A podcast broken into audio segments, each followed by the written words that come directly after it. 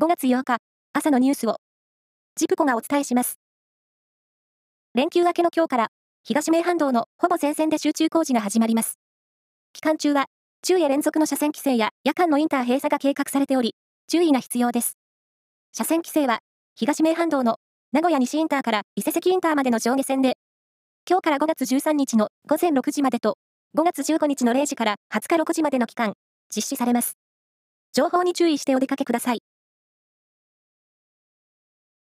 昨日午前、愛知県稲沢市と岐阜県羽島市のコンビニで、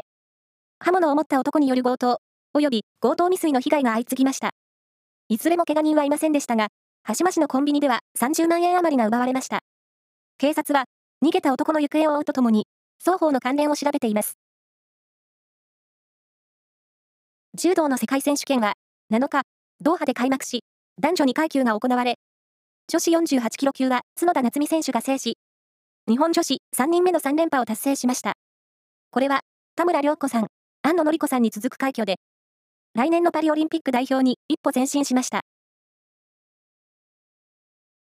プロ野球、中日は昨日、巨人に2対1で勝ち、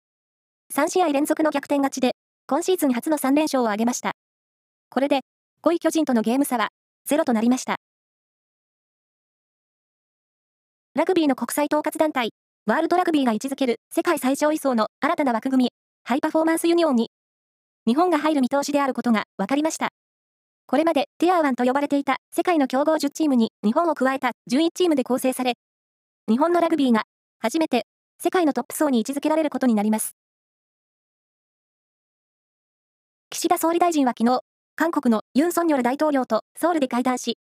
未来志向で関係を深める方針で一致しました。岸田総理は、元徴用工問題をめぐり、大変苦しい、悲しい思いをされたことに心が痛む思いだ、と述べたほか、植民地支配への反省とお詫びを明記した1998年の日韓共同宣言に触れて、政府の立場は揺るがないと強調しました。以上です。